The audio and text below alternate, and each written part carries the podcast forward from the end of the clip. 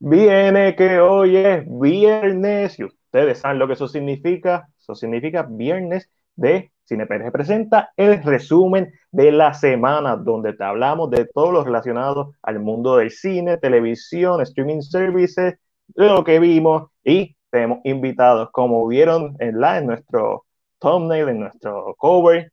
Hoy tenemos invitado al director, guionista, productor y actor Arturo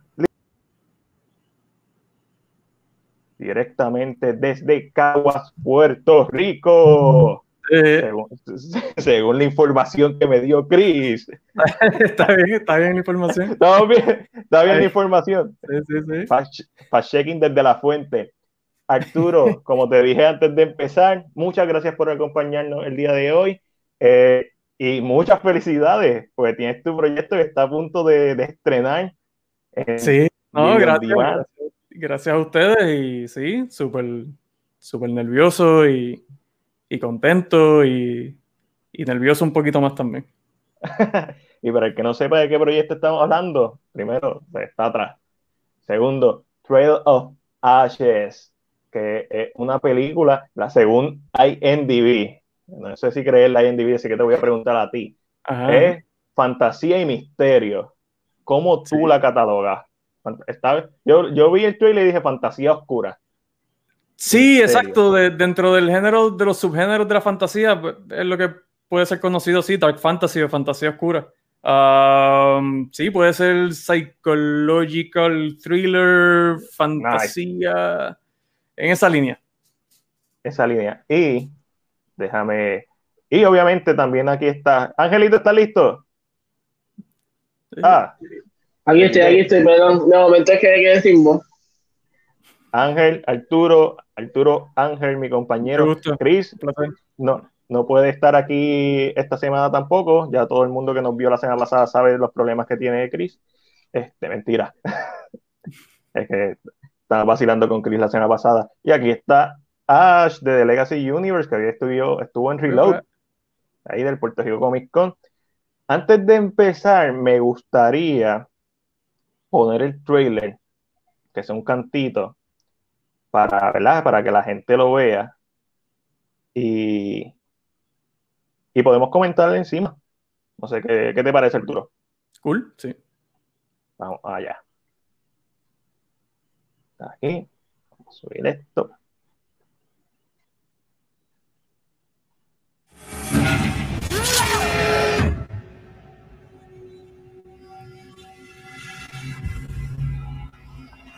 Do you know what case you will be handling? I do not. One of our inquisitors turned on us. He went mad. What is it, bro? Another girl went missing. Tomorrow you will have your first visit with the prison. I am here to take your official testimony on the events that led to and culminated in your imprisonment. You may continue. Nobody knows what's going on up there.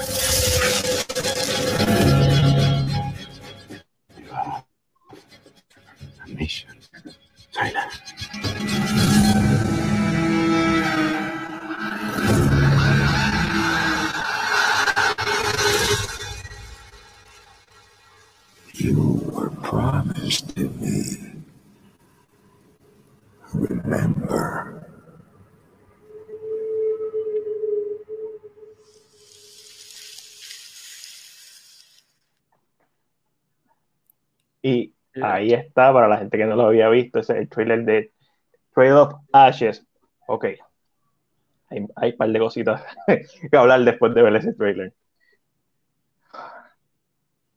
Primero, antes, eh, de que Matías pregunte algo, yo tengo, yo, yo, yo, había leído una trivia, Arturo, y yo quiero saber, porque yo soy de los que busco trivias a veces de películas, y tú sabes que a veces en el internet te dicen cosas que no pueden ser ciertas. Soy una trivia específicamente con el trailer y tengo otra que va a ser luego, pero es correcto que los hay actores que son completamente, eh, ¿verdad? Que hablan fluente inglés y tuvieron que romper eh, su inglés para... Eh, te pregunto, ¿tuviste un momento claro donde dijiste, tenemos que romper el inglés y hacer lo que se sienta como más broken, más como lo vemos en el trailer? Eso es algo que sí sucedió. Sí, eso es algo que exacto, que es completamente, ¿verdad? Que es, intencional, es, parte de, la historia eh, que se cuenta y parte del estatus, vamos a decir, político de lo que está sucediendo en, en el mundo, muchos de estos personajes que ustedes vieron son, eh, son personajes que son descendientes, ¿verdad? Para dar un overall, eh, eh, una superficie del world building este, para, el mundo. Es básicamente la historia, ¿verdad? De esta tribu um, y sus descendientes que, que, por más de un siglo han sido atropellados por este imperio este, tiránico. Um, y desde entonces este imperio ha querido extirpar eh, su cultura, su religión y su lenguaje. Eh, la mayoría de estos personajes son personajes cuyo segundo idioma es el inglés. No, el inglés no es su idioma principal. Por eso hay actores que incluso aunque me hablaban un inglés y me lo decían, mira, yo inglés, yo no, no, no, no, o sea, no, no tienes que hacer un inglés smooth ni nada. Necesito que se sienta que tu personaje no es tan elocuente y que está pasando trabajo expresándose en este idioma que no es el tuyo, que es el idioma que el imperio está imponiendo sobre, sobre tu personaje. So, tuvimos como, como dos, dos, actores que yo sé que eran, que eran bien buenos y trabajé con ellos qué acento, qué tipo de acento eh, teníamos y entre algunos de los actores nos organizamos para, ok, si todos en la historia somos de una misma área, se supone que el acento cuando lo hablemos tenga una, una consistencia entre nosotros. Eh, y, el lenguaje, ¿verdad? Fue es una parte sumamente importante de, de, la película. En total se hablan tres lenguajes y, pues el inglés predomina porque como la historia toma lugar en el corazón del imperio, pues todos tienen que hablarle eh, ese idioma y pues cuando estamos en, en, otras ocasiones en otros lugares, pues estos personajes pues hablan su idioma eh, su lengua su lengua madre. Duda aclarada.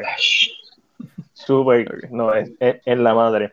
Y te pregunto, Arturo, porque obviamente esa, esta es tu ópera prima, este es tu debut con, con un largometraje.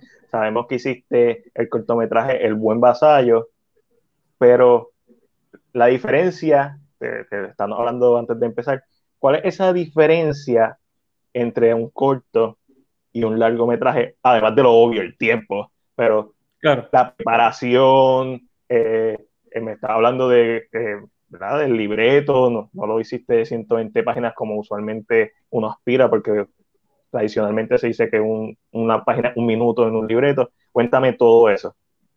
creo que la mayor diferencia, te diría que es, la estamina, es, es la, la cantidad de días que, que tienes que estar yendo, ¿verdad? Un cortometraje usualmente, no sé, dos, tres días, cuatro, depende, ¿verdad? El cortometraje, hay cortos que, que, tienen más días, otros que no. Ah, pero una película, eh, mínimo, qué sé yo, es 10, tú sabes. No sé cuánto verdaderamente es el mínimo. Ah, en el caso de nosotros fueron 16, 16, 17 días, creo que fue.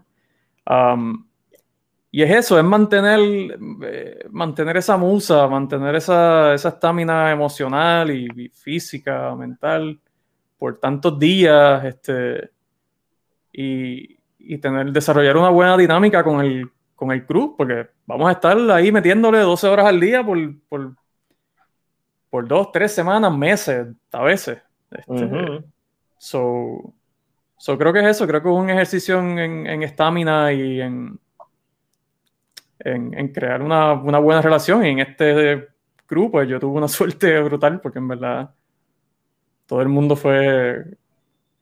Eran gente bien talentosa y,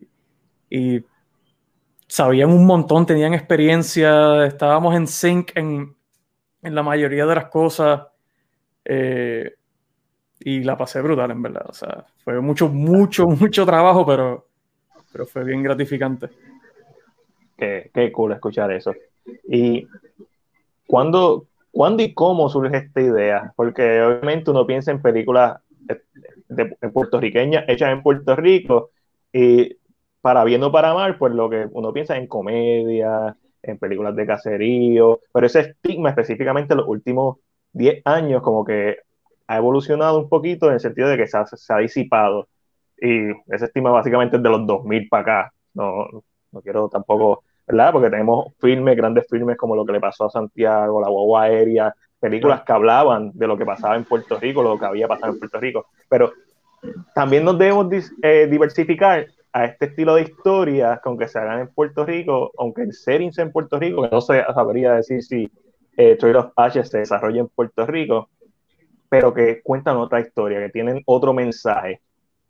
¿Cuándo y cómo surge esta historia? Estoy eh, súper interesado porque no, es como que para mí es tan genial lo que estoy viendo, algo tan diferente, que simplemente tengo curiosidad. Esto no es ni para ni para Ángel, esto es para mí. ¿Cuándo y cómo surgió esta historia? Y de ahí es donde viene mi, segunda trivia. Es que me, puse, quiero saber si concuerda con lo que, yo, lo que yo leí de cómo nace específicamente de los Ashes. A ver si vamos a ver por ahí. Sí. Eh, mira, eh, básicamente eh, la primera iteración de lo que iba a ser la historia iba a ser en forma de libro. Ah, yo estaba pues, obviamente uno escribe muchos libretos y qué sé yo, este, eh, y obviamente siempre con ese, este diablito, ¿verdad? Que te está diciendo que, que pocos personajes, pocos locations, porque sabes que vas a tener poco budget, eh, límites, límites, límites, límites, límites. Eh, entonces, después de escribir varios, yo como que, ah, yo voy a escribir un libro, tú sabes, porque verdaderamente, pues la página aguanta todo, todo lo que tú le pongas, este, y no quiero estar limitado por page count ni, ni, budget y, y, después me di cuenta que no sé, porque soy un vago, no tengo la disciplina para escribir un libro y terminé cambiándolo a un, a un libreto este, después de varios capítulos. Eh, y, y, nada, lo cambio, lo cambio al libreto. De hecho, algo que, que mencionaste, por ejemplo, eh, esto es un mundo ¿verdad? Fantasía, aquí no, no existe Puerto Rico, no existe los, continentes, no, no es, es, un mundo, ¿verdad? Creado eh, para, para, contar la historia. Sin embargo, lo, ¿verdad? Lo que te mencioné ahorita, hay una historia de, eh, eh, de unas personas que están sufriendo los estragos de, de haber sido colonizados, que, que, están tratando de recuperar sus tierras, su identidad, proteger su lenguaje, proteger eh, su religión, su todo. O sea, es, básicamente presentar realidades a través de un lente de ficción, verdaderamente. No, no porque quizá sea ciencia ficción o sea fantasía, dice como, ah, pues esto no, esto de seguro no está hablando nada del mundo real, o estos son, eh, si es fantasía, pues qué sé yo, dragones o elfos o cosas así, como que y no, o sea, muchas veces, ¿verdad? E, estas historias cuando uno las escribe, siempre hay algo que uno pone de, sus experiencias, de, su, de sus vivencias, este, eh, y hay, hay, mucho en la película que, que, sí, fine, es un mundo medieval de fantasía, pero, pero son cosas que se sienten, ¿verdad? Eh, bastante cercanas a, a, lo que uno vive. So, algo que me encanta de, del trailer es que se siente que hay una voz y por ende un mensaje. ¿Cuál es el mensaje? Pues lo tenemos que esperar al 1 de enero, de enero, de diciembre, ya me invito, eh, para, para escuchar esa voz y escuchar ese mensaje.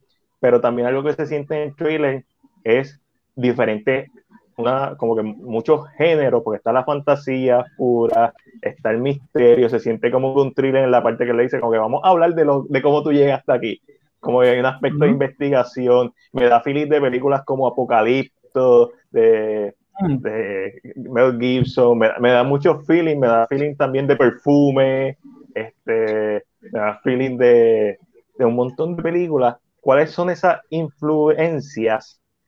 Pueden, pueden ser películas, pueden ser series literarias, que, que tú crees se colaron en la película.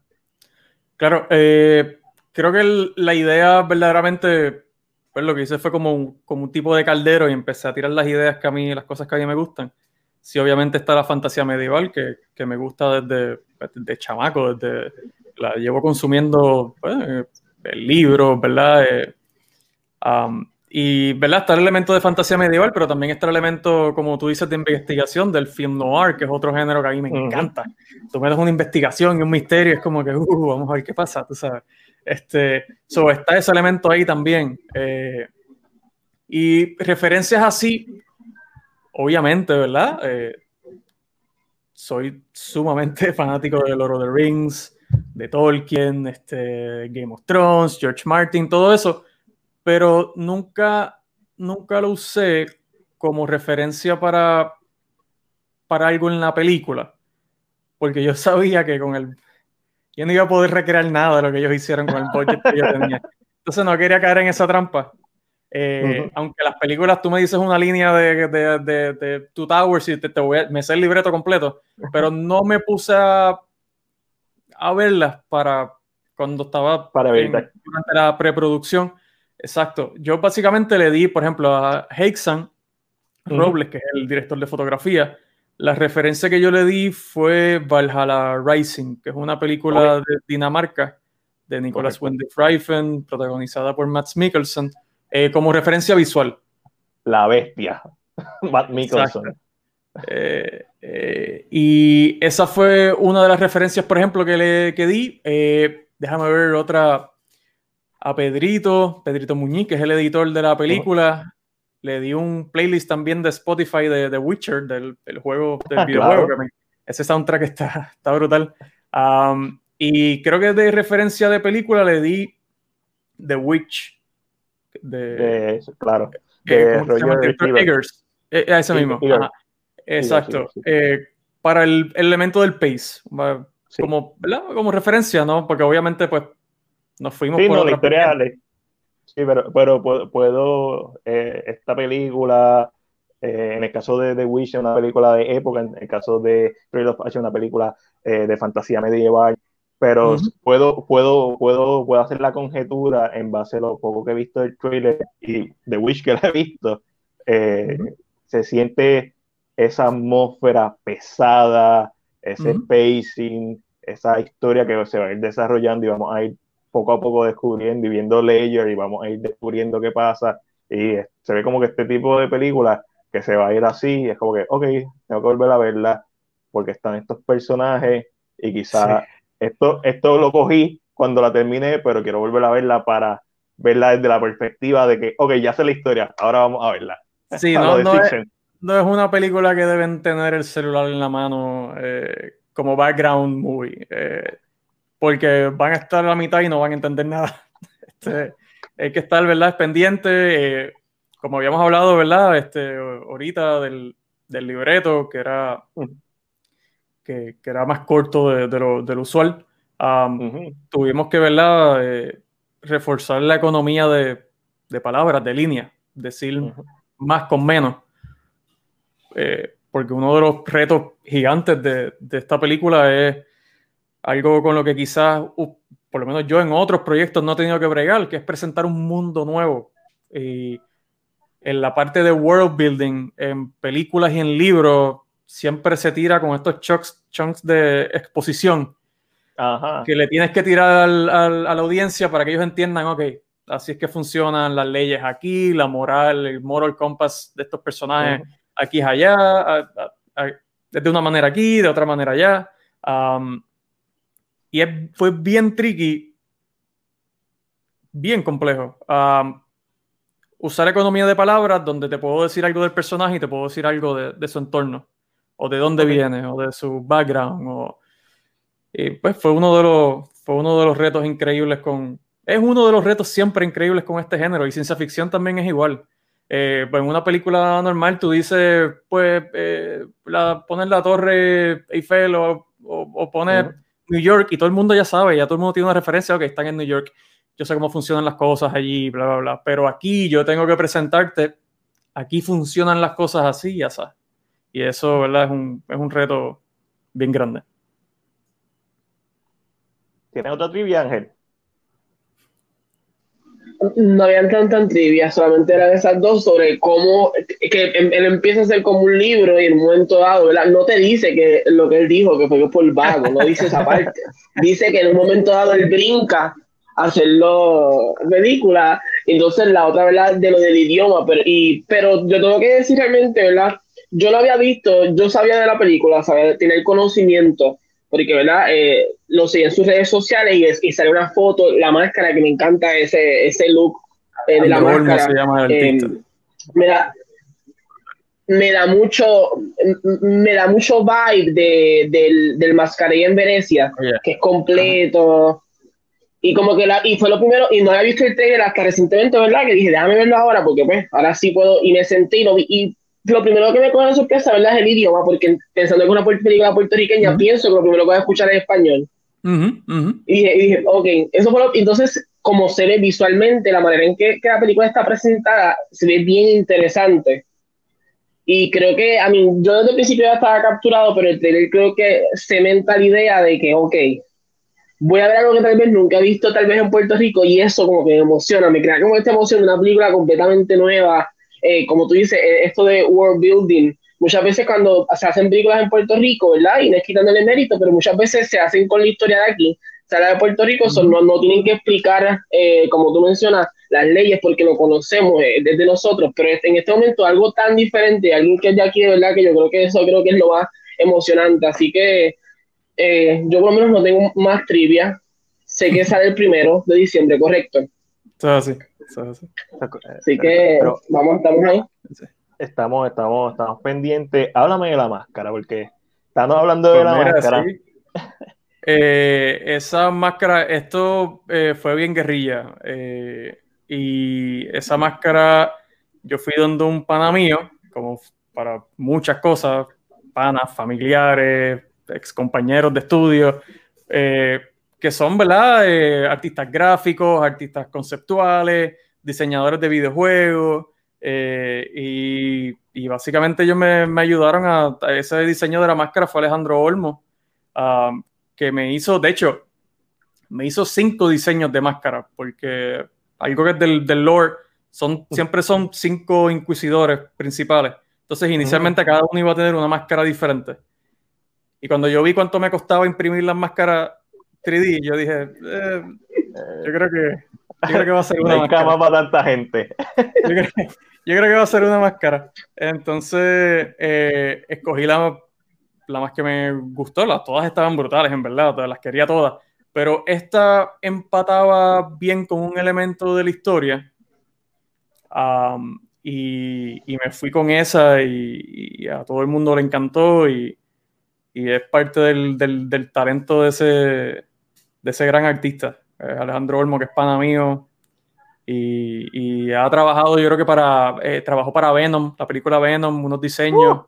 También el tipo está en la, industria de videojuegos. La tengo por ahí. Está en la industria de videojuegos, películas, el tipo está brutal. Así que síganlo por ahí. A-O-S Art, creo que es que se llama la, la página de él tenemos que buscar. Nos encantaría ver esos otros cuatro diseños de, de las máscaras porque eh, estamos hablando ahorita, eh, antes de empezar el podcast, la máscara le da un prestigio a la película, se siente, le eleva el valor de producción que si tú no nos cuentas, ¿verdad? La historia detrás de la máscara, uno dice, que aquí hubo chavos de verdad. Aquí hubo dinero porque también está la colorización del filme, eh, que fue una de las primeras cosas que vimos y una de las primeras cosas que dijimos, wow, esto, esto, esto es calidad. Y, y, no necesariamente es por el presupuesto, sino por el talento que tiene detrás de la cámara, el oh, talento que tiene detrás de la, de la edición, eh, la producción que tiene, gente talentosa, que siempre lo hemos dicho, aquí el talento sobra. ¿eh? ¿Dónde está la historia? Y, y, vamos a darle el tiempo. Bueno, Arturo, 1 de enero. Primero, ¿cómo y esto es yo creo que la parte más importante de todo, porque sí, el background, eso está chévere saberlo y nos encanta y, y esto, estas trivias nos encantan, pero como una película hecha en Puerto Rico va a estar en iTunes, va a estar en YouTube, o sea, ¿cómo, cómo logras sacarla? O como tus productores, cómo la gente logra sacarla en Voodoo, en PlayStation, en Vimeo, Microsoft, Google Play, en Prime Video, en iTunes. Y eso es solamente en on demand, también está en cable, en o sea, eh, vean la, imagen en Dish. ¿Cómo, como una película de aquí sabe. Y antes de que contestar, te voy a hacer una, pregunta conectada con esta. Es, esto, eh, esto de cómo sale, ¿sucede, en parte también sucede con el COVID o tenías un plan distinto para la película eh, antes del COVID? O, o, Una de las dos preguntas, a ver si una con la otra, tal vez por eso es que se monta todo, pero, quisiera saber cuál era tal vez tu visión, tal vez antes del COVID con esta película, cuál era, y ¿verdad? ¿Cómo cambia esto? Eh, ¿Verdad? Porque entiendo que después que todo está hecho, tienes que entonces decir, espérate, ahora, ¿cómo yo trabajo? ¿Cómo lo enseño? ¿Cómo trabajo esto que... Claro. Claro, sí, eh, eh, yo creo que de cierta manera se contestan ambas a la vez.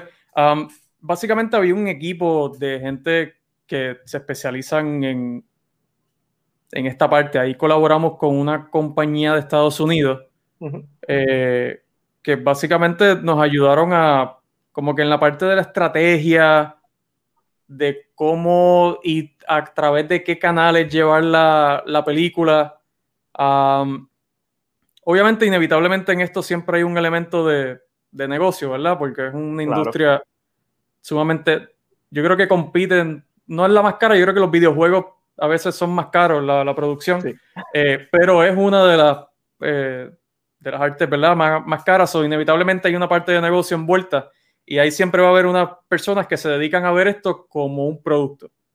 ¿Cómo yo voy a vender esto? y bajo esas estrategias se ponen unos parámetros que ahí entonces yo entro y está, por ejemplo, el lenguaje.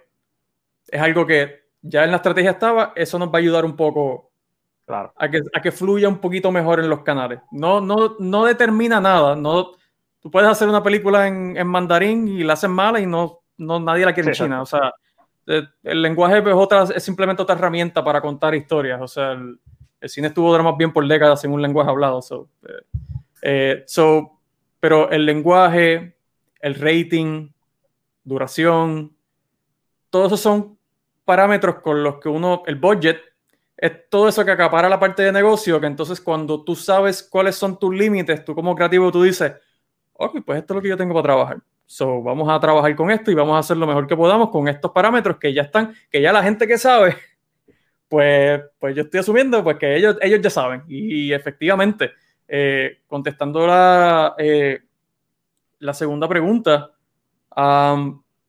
siempre hubo un elemento de incertidumbre porque están, como bien dicen, están las tres películas, la que uno escribe, la que se graba y la, que termina en el cuarto de edición y tú no sabes verdaderamente, por más claro que yo estaba y, lo bien que la visualizaba, qué era exactamente lo que iba a salir. Eh, hubo mucha incertidumbre en el sentido de que, por ejemplo, nosotros en algún punto nos dijeron, mira, ok, esta, es la película. Ajá, nos gusta. Tienes 10, 12 posibles hogares para esta película que les puede interesar mover y distribuir esta película. Y pero no es nada garantizado. O sea, vamos a enviárselas a ellos y si les gusta, pues entonces ellos te van a hacer una oferta. Y como alguien que, que lleva sometiendo películas o cortometrajes, ¿verdad? Festivales, donde sometes a 80 y te cogen en tres, dos opciones, a mí no me garantizaba nada. O sea, yo decía, pues aquí me pueden rechazar los 12 y esto es simplemente consistente como, como ha sido eh, todo esto de, cineasta. afortunadamente, ¿verdad? Eh, se tardó mucho. Creo que lo del COVID ahí fue donde afectó, eh, que se tardó mucho más de lo que se estimaba, pero eventualmente la vieron. La compañía, cuando nos dieron el listado de compañías, nosotros obviamente entramos a hacer research. Qué películas tienen, dónde las tienen, con quién han trabajado, qué. Y casualmente la compañía que pusimos en el tope de la lista fue, la, fue como la, la tercera, se tardaron en contestar, fue la tercera que nos hizo una oferta, eh, básicamente una llamada primero, y tú hablas con ellos, ellos obviamente de Igrafil y te dicen su plan, su estrategia y qué sé yo, y, y ahí es que uno pues toma la decisión, ¿verdad? Y eso se tardó, eso fue un proceso nosotros llevamos negociando esto desde casi verano, algo así, y ahora, hace dos semanas, fue que se vino a, concluir todo. Eh, y, ahí también, fíjate, una de las cosas que me gustaría resaltar es, es lo bien y, y lo amable que, que, han sido otros compañeros cineastas. Cuando nosotros, porque nosotros también con esa incertidumbre que te acabo de decir, de tener esas 12 y sentir que como quiera te pueden rechazar, eh, nosotros, mi esposa y yo empezamos a buscar, eh, otra, buscando en internet otras opciones, sometimos a, cometimos el mismo error, de, el, mismo error de principiante, nunca lo aprendemos. Sometimos a los festivales los top. Ya tú sabes, Cannes, eh, y obviamente hay un texto de presupuesto, o sea, nada más se enviaron como, como a poquito y pues nada que ver. Y yo como que, pues chico, no aprendes, ¿sabes? Búscate otros festivales que sean un poco más en línea con el género, quizá, whatever. Este, y lo que te estaba diciendo, yo cuando recibo la primera oferta, yo básicamente escribo a varios cineastas eh, que tengo en Facebook, en verdad no los conozco, simplemente somos pues, amigos de Facebook, pero yo sé que han tenido películas en Amazon, eh, Amazon Prime y eso. Eh, por ejemplo, Javier Colón fue uno de ellos, el de Yo soy un político. político. Yo, uh -huh. yo, lo escribí, yo, eh, yo no conozco Javier, yo creo que fue un buenos días y unas buenas tardes, porque yo hice de extra en Yo soy un político en una ocasión, tú sabes, y, y aquí le estoy escribiendo y yo, pues, si no me contestan, está perfectamente bien porque ellos no me conocen. Eh, y, mano, yo creo que él, él se había ido con su pareja en unas vacaciones a otro país y con todo eso él me escribió, él me dijo, mira, eh, estos por cientos, esto, porque nos, nos, llega, nos enviaron la oferta y nosotros estábamos, estos por cientos nos están cogiendo de bobo, estas regalías, Ajá. estas chaviendas, esto. Y él me dijo, mira, esto me parece alto, esto me parece bajito. Y yo sé que él estaba por otro país de vacaciones, él me pudo haber ignorado y olvídate. Y, mano, me contestó, me ayudó mucho. Este, Ariel Anexi, el de prótesis, um, uh -huh. lo, tortur lo, torturamos con el primer cut de la película. Este, porque para ese tiempo pues, no se había trabajado el audio, no estaban yo creo que ni todos los subtítulos para las escenas del, de los lenguajes. Y él, pues, ahí lo, lo torturamos con eso. Eh, Ari también fue otro que le escribí, yo no lo conocía.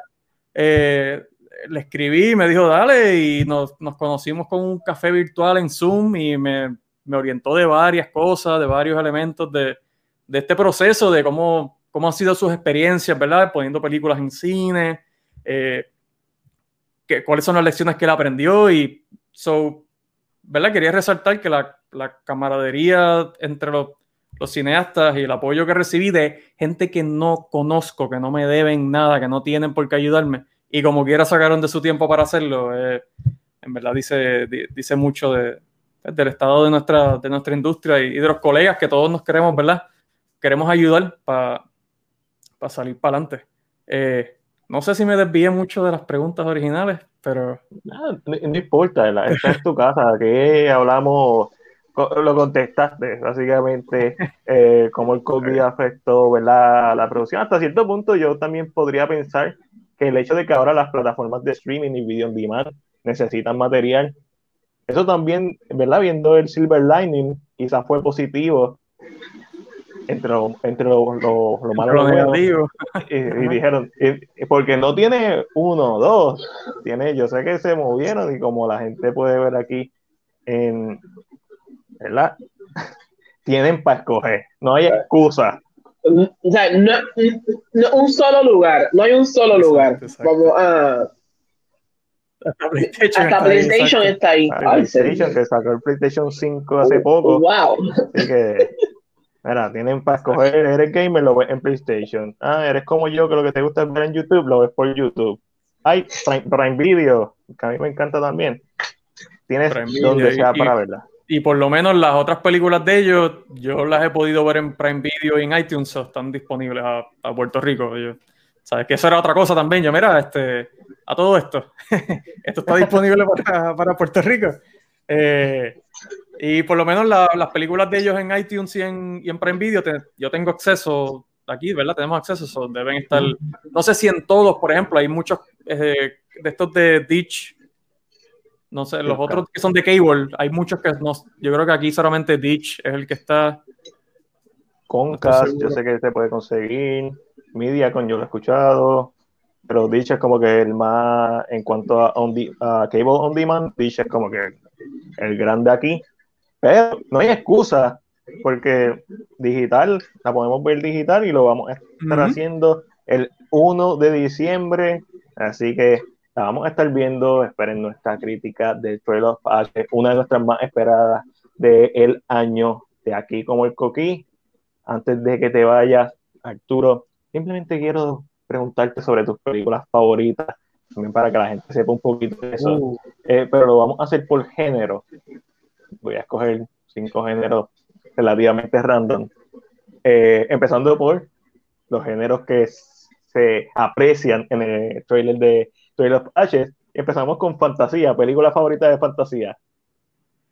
Eh, es que en verdad, si no digo Lord of the Rings, no te, estoy metiendo una feca, porque las he visto tantas veces y, y, no solamente las películas, mano, el, el behind the scenes ah, de Lord of the Rings. Yo creo que yo lo he visto más veces que otras películas que yo digo que son, que son favoritas. El proceso de ellos, de la creación de estos sets y, y poder llegar a hacerlo aquí, ¿verdad? En una escala mucho menor, pero, pero sí, de Lord of the Rings yo me la sé de memoria, mi pana. ¿Cuál de las tres? Ah, por alguna razón, Fellowship of the Ring, oh, mío. de principio a fin, completa, completa. Todas están brutales, obviamente. Eh, y la tercera, ¿verdad? Fue la que ganó todos esos Oscars y qué sé yo. Pero, mano, esa visita de Gandalf a, a, The Shire, esas como el, el, birthday, que uno dice, ah, eso no ahí no está la acción, ahí no, ah, eso a mí me encanta, me encanta. No, no, eh, estoy contigo. Fellowship of the Ring para mí es como cada vez que la ves, porque yo no la veo más veces. La veo cada dos o tres años, es como, ¿por qué no la ve, ¿por qué no la vi todos los años? Y es siempre con Fellowship. Two Tower tiene lo suyo y, y Return of the King es un peliculón, pero claro. Fellowship es como que la que tiene los momentos para mí. No, y es la primera. Return of the King tiene el Ride of the Rohirrim, que eso, Dios mío, hasta lo he gritado en mi, en mi carro solo. el charge, charge. Brutal. Película Neo-Noir. Noir. Neo Noir. Este. Por alguna razón me viene precisamente a la mente la de. Eh, Driver, Driven, la de Nicholas Winterfreifen con. Driver. Con Driver, No sé si era porque estaba hablando de, de, Valhalla Rising, pero es la que me viene a la mente, que fue una muy buena. Muy buena película. Creo que, creo que sí, creo que esa sería. Eso sería así, Neo, ¿verdad? Film noir hay un montón de clásicos que, que podemos estar una hora. Mi, favorita hasta ahora sigue siendo The Third Man, pero eh, tengo que admitir que no, eh, no, necesito ver más. Este, Exacto. Mi, misterio. Misterio. Y ahí te puede ir por thriller, te puede ir por horror, puede. Oh, sí. Um, fíjate, eh, voy a brincar a series porque quizá Dark, por ejemplo, todo ese todo ese misterio. Eh, el, hecho de, aquí.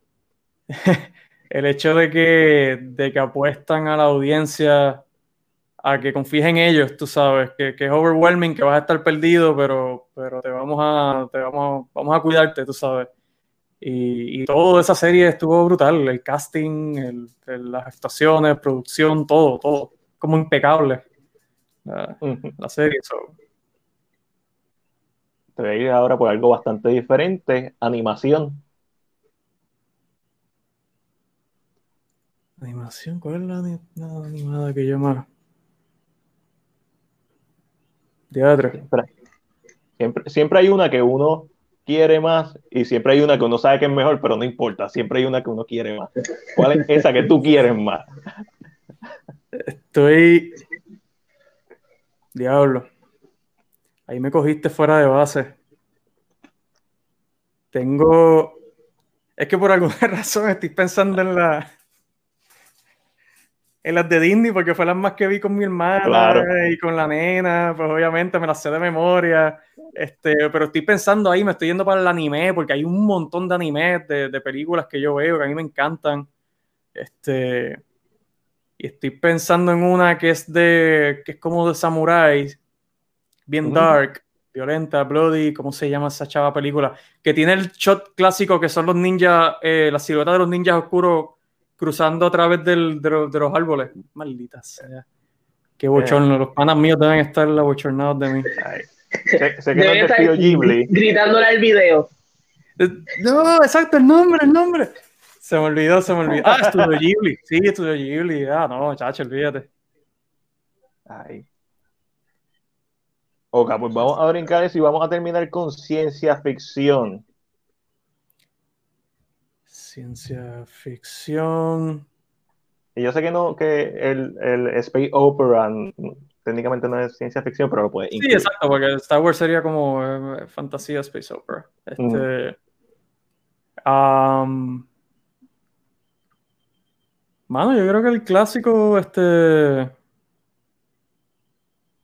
Freaking. Se me escapó el nombre ahora. Que Denis Villeneuve hizo la segunda parte hace poco. Ah, eh, eh, Dune, que iba a salir. Eh... Ah, no, Blade no, Runner, no, Blade 82. Blade Runner, Runner, Sí. Uno de los mejores monólogos del cine está en esa película al final. Exacto. Este, sí, off the top of my mind, estoy seguro que después cuando termine esta conversación contigo voy a decir, diablo, Arturo, y esta sci-fi, porque no se te ocurrió ah, no, claro. O de Neo Noir, chico, mano, te, se te olvidó esto, en serio. Pero, pero sí, ahora, Blade Runner. Por, eso es exacto, eso, eso cambia, eso es como los gustos, eso cambia diariamente. Pero Arturo, te damos las gracias un millón por estar aquí. Quiero hacer algo rápido con Arturo. Dale y esto lo hacía Matiel antes, pero ahora a mí siempre me ha gustado y no sé por qué lo dejó de hacer. Matiel siempre ha sido de, los que sigue a James Lipton, que era verdad que falleció, pero era muy conocido por Inside the Actor Studio. Inside the Actor Studio, yeah. Y él siempre tenía unas 10 preguntas para terminar y Matiel lo hacía, so, las voy a hacer yo. Quiero preguntarle así. Lo otro podcast, Ángel. Por eso, para no lo primero que lo primero que viene a la mente era porque siento que son que eso te deja, son 10 preguntas que dejan conocer un poquito a la persona. Eh, ¿Cuál es tu palabra favorita? Eh, puede ser una palabra mala, no sé por qué. Lo que pasa es que después tiene esa pregunta. No pero, esa pregunta, puede, ser, puede, puede, ser, pero puede ser, puede ser, porque yo lo he visto que lo han hecho. No sé, es como un... mi palabra favorita, coño, qué sé yo. Como coño, qué bueno está eso, coño, o coño, vete para el No sé, como que se puede usar para, diferentes cosas. ¿Cuál es la palabra menos favorita? Yo he escuchado, yo creo que alguien decir que no. Mm, eh, pero eso no está bien porque eso también tiene otras implicaciones. es más bien no, no lo puedes hacer o o, sea, no puedes llegar ahí, o no, es muy ambicioso, es muy lejos. El no de eh, rendirte. el no rendirte, exacto. El, vamos a decir como que rendirte, tú sabes, eh, o ríndete, o olvídate de eso, qué sé yo, eh, eso no es una palabra, estoy ahí. sí, pero es más esta, esta idea, el no de cuando te dicen no. El no, no, no, no, vas a llegar. Exacto, exacto, ese tipo de. ¿Qué te motiva? Um, crear historia. ¿Qué te desmotiva? Writer's block. ¿Qué, qué, ¿Qué sonido es el más que amas? Um, no sé, una parranda. No sé por qué me viene parranda ahora mismo estamos, en el background. Estamos, de Navidad. Ah, yo creo que estamos ahí al lado. Me viene una parranda, María, sí, que le están dando una trulla por ahí. ¿Qué sonido odias? Eh. Hay un sonido bien genérico de celulares que a mí no me gusta. Que se escucha en las películas también porque. Oh. Es como. Es como el bell chime, sí creo que es. Que se usa de alarma también. Okay, Como, es alarma también, pues lo, lo asimilo con que mierda, me tengo que levantar, pues creo que. ¿Cuál es su palabra mala favorita? Puñeta, creo que. ¿Qué otra profesión eh, estarías haciendo que, que, no sea la tuya? bueno, esto es medio trampa, pero desarrollando videojuegos. Digo trampa porque también envuelve crear historias, hay actuación, que sea voice acting, hay escritura. O sea, estoy haciendo trampa porque sería como que similar, bastante similar, pero no exactamente lo mismo. pero sí, algo con, con, arte, algo con diseño, videojuegos, animación, todo eso. ¿Qué profesión no te gustaría hacer? Uh, eh, cualquier profesión que sea como, no sé, como contables, que estás todo el día bregando con números. Números, números, números para mí es como... Tenía pesadillas con números cuando chiquito. un trabajo que envuelva estar viendo números todo el día, pues eso es un trabajo que no me gustaría hacer. Si el cielo existe, ¿qué te gustaría escuchar de Dios decir cuando llegues a las puertas? Mi pana, dale por ahí, no sé por qué. Eso. Te votaste, Angelito, con las preguntitas ahí de James Lipton, hasta dar, ¿verdad?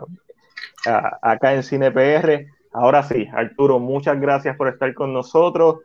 Te, te augurio, es una palabra, no sé. Te deseo el éxito. Creamos lenguaje aquí. Papi, ya está, sí, olvídate de eso. Recuerden, gente, pueden ver Trail of Ashes en, en Video On Demand o en Cable On Demand. Ahí está. La vamos a seguir promocionando durante la semana, eh, ¿verdad? Eh, por venir antes de que estrenen y después de que estrenen también vamos a estar anunciándolo. Así que, Arturo, gracias por estar con nosotros. Gracias, por hacer este proyecto. Necesitamos más cineastas como tú que traigan historias originales, que traigan, que, que tengan una voz y que, y que se demuestren lo que se puede hacer aquí. Sin, recursos, pero con mucha pasión, con mucho arte y teniendo en cuenta todas las limitaciones que tenemos, pero no limitándose por ellas, simplemente trabajando en ellas. Así que, eh, bueno. Gracias, gracias a ustedes y gracias porque siempre, eh, como te había dicho anteriormente, siempre dan plataforma a los, a los cineastas locales no hay que estar con un equipo detrás de ustedes para, please, comparte esto, ayúdanos, comparte nuestro trailer. Siempre han estado ahí, no solamente para mí, para, para mi esposa, para los otros compañeros cineastas que conozco, cuando hacen este, sus cortometrajes, sus trabajos, siempre están ahí para dar la mano y, gracias por ¿verdad? todo ese compromiso que tienen con, con, con, los, con los artistas, con los cineastas aquí puertorriqueños. No, imagínate, somos CinePR, así que hay que hacerlo. si, no, nos estamos traicionando el nombre. Así que, Arturo, gracias, buenas noches. Nosotros vamos a seguir aquí hablando de lo que vimos, de las noticias del día de hoy. Así que quédense con nosotros un rato en lo que volvemos.